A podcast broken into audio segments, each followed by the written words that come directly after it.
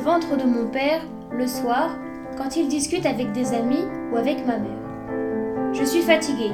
Je m'allonge près de lui, la tête contre son ventre et sans sa voix. Sa voix passe par son ventre et je sens les vibrations. Ça me calme, ça me rassure. C'est comme une berceuse. Je m'endors avec ces vibrations, comme une comptine dans ma tête. Perception physique de conflit différente. Ma mère me donne une fessée. Je me rappelle la fessée. J'ai dû comprendre pourquoi on me donnait une fessée, mais je ne m'en souviens pas. Ma mère s'en va après. Elle a mal aux mains et moi j'ai mal aux fesses. On pleure toutes les deux.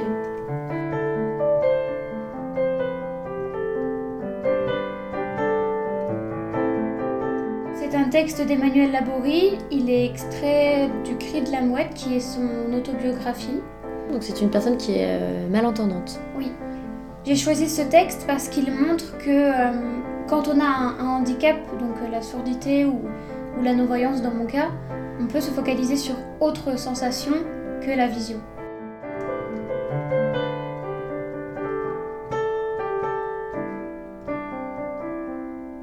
Je m'appelle Amandine, je suis en terminale littéraire, j'ai 16 ans, euh, j'aime beaucoup la littérature et la musique. Je suis donc suivie par euh, le S3AIS, donc c'est un organisme qui euh, prend en charge les, personnes atteintes de déficience visuelle, qui offre des séances d'ergothérapie, donc euh, activités de la vie quotidienne, locomotion, déplacement avec une canne blanche, transcription, donc c'est-à-dire traduction des documents dont les professeurs, que les professeurs utilisent pour leurs cours en braille, et également tout ce qui est prêt de matériel aussi.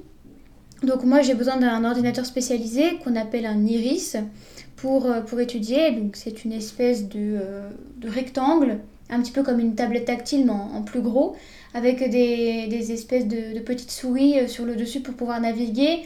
Une plage tactile où je peux lire le braille, donc euh, comme, avec le bout des doigts. Avec le bout des doigts, voilà. Et puis un clavier en dessous qui me sert à, à écrire. Et du coup, toi, tu écris euh, en braille et euh, il y a un logiciel qui retranscrit ça dans notre alphabet.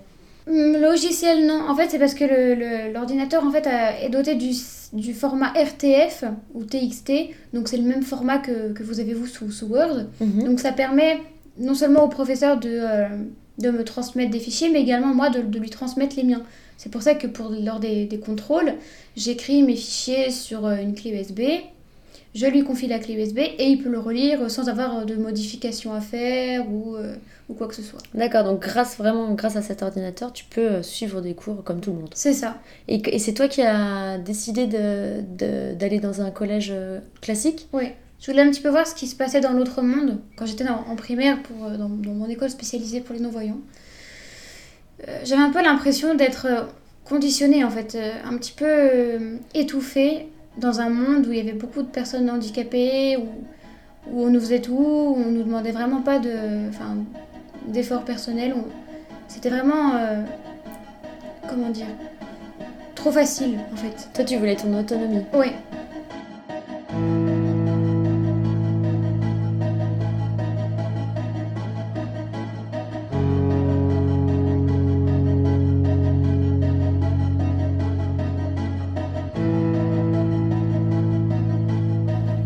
Fado. L'ami docile a mis là, Fado sol, ciré la sol. Ah, si facile adorer. Ré si do, ré si la, Fado. L'ami, l'ami, si mi ré fa si. L'âme est docile à l'ami, la sol adorée dort et l'ami la ciré doré. Ré si do, ré si la, Fado. L'ami, l'ami, si mi ré fa si. Si ré fado sol ciré, l'adoré do raide aussi, l'ami dort, hélas, ici. Ré si do, ré si la, fado, l'ami l'ami, si mi ré fa si.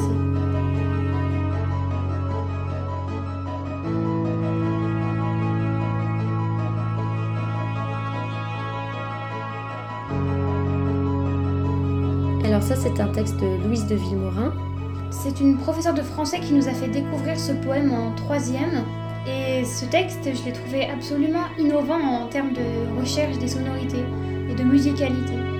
Et ça, ça cette, justement, cette musicalité, ça te parle?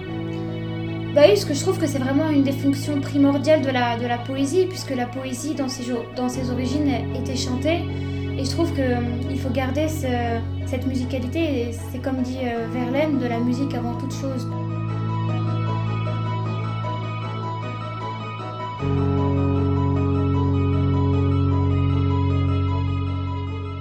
Avant, tu étais dans une, euh, une école spécialisée pour les non-voyants Mhm.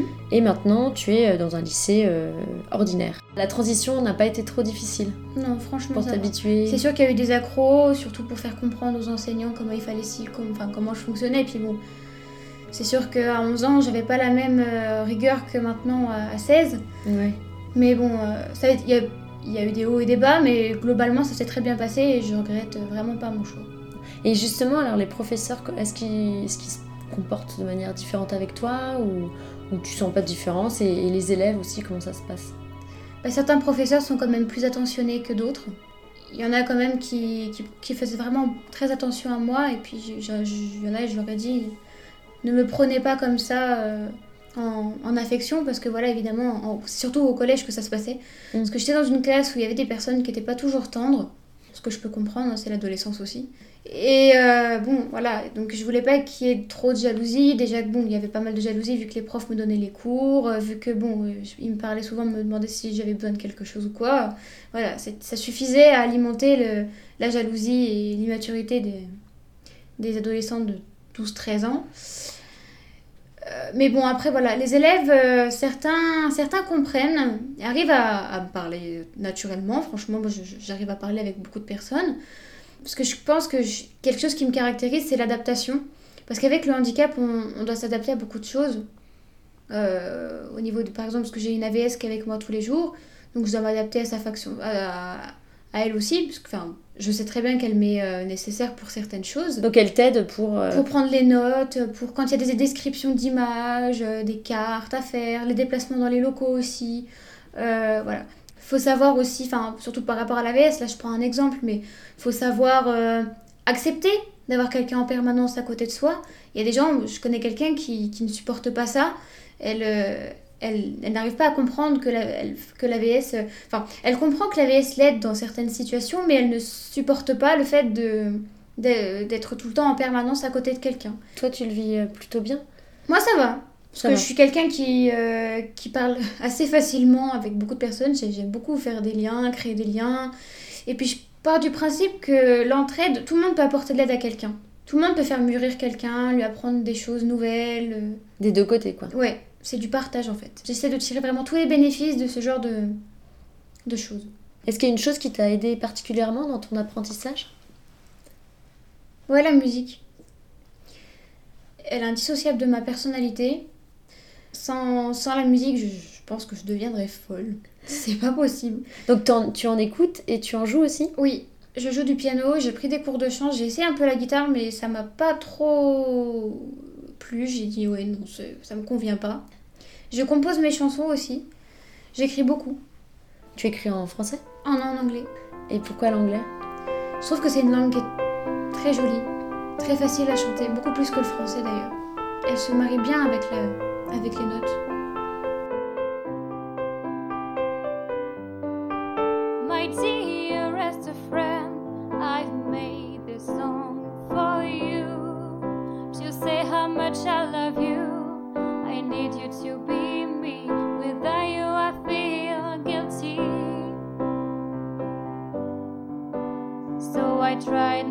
Tears and I forgot my fears.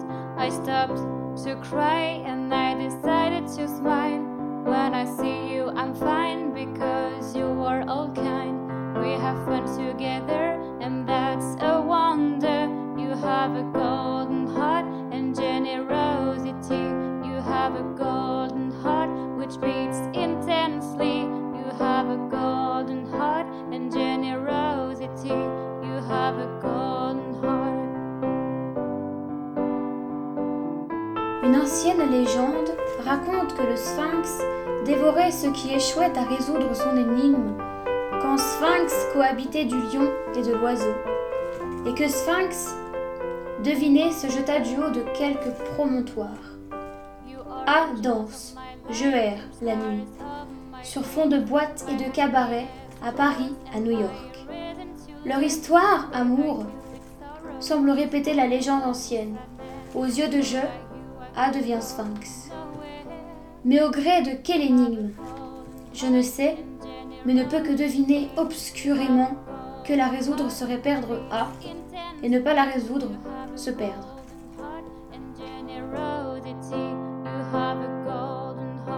Alors c'est un texte de Anne F. Garetta. C'est un texte qui a été euh, inspiré de la technique de l'Oulipo. Donc l'Oulipo, ça veut dire ouvroir de littérature potentielle. C'est un atelier d'écriture qui a été monté par euh, des, des, pionniers de, de, la littérature française au XXe siècle. Et en fait, ils, ils élaborent euh, beaucoup d'écrits en fonction de contraintes. Ça rejoint un petit peu la lignée surréaliste qui écrivent avec des, euh, sous l'écriture automatique. Euh, avec des contraintes, par exemple, écrire en acrostiche. Euh, par exemple, on peut citer Georges Perec qui a fait le, le, roman La disparition. Oui, sans le E, sans, sans le lettre E. Voilà. Et, et quelles, quelles, étaient les contraintes euh, Alors, la contrainte dans ce roman, c'est ce qu'on appelle la contrainte de Turning. Et elle consiste à créer une absence de toute marque linguistique de genre euh, qui serait susceptible d'assigner un, un sexe au personnage, ou au narrateur, ou à l'énonciateur. J'aime beaucoup l'écriture sous contrainte. En fait, j'aime beaucoup, j'aime beaucoup écrire tout court.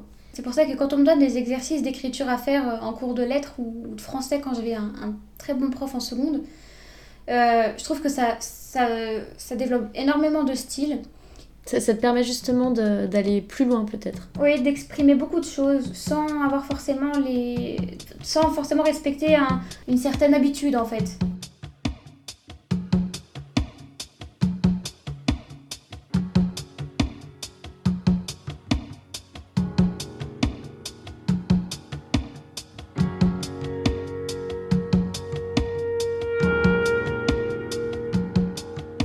Est-ce que tu as déjà été amoureuse, Amandine Oh là là là là là là Oh là là Oui.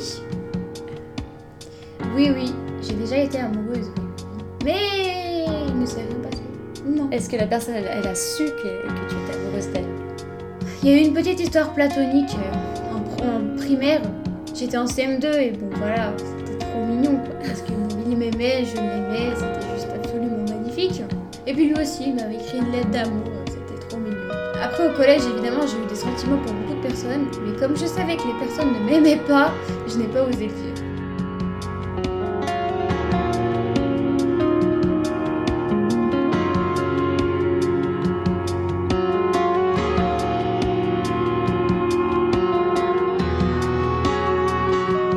Quand j'écoute de l'électro-instrumental, par exemple, j'écoute souvent ça quand je suis énervée, ou quand on doit me donner, quand je dois me donner du courage, ou des choses comme ça c'est une sorte de euh, d'expulsion de toutes les de toutes les frustrations la musique et les, les, en fait oui la musique sous toutes ses formes en fait.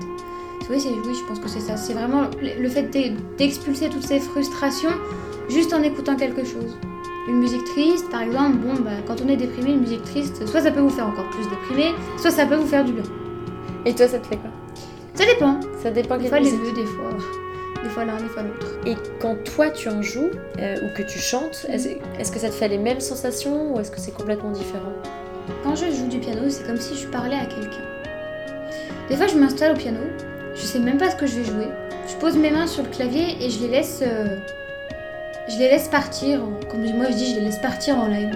Et, et, en fait, j'ai l'impression vraiment que je vais puiser tout au fond de moi et que je lui raconte Ah, tu vois, aujourd'hui j'ai vu ça, euh, il y a machin, elle m'a énervé, du coup, bon, voilà, ça m'a saoulé. Euh, en philo, euh, bon, on a parlé de ça, c'était cool, mais par contre, en anglais, j'ai failli m'endormir. J'ai l'impression que je lui raconte ma journée, mais à lui, et que ça reste qu'entre nous, c'est comme un confident.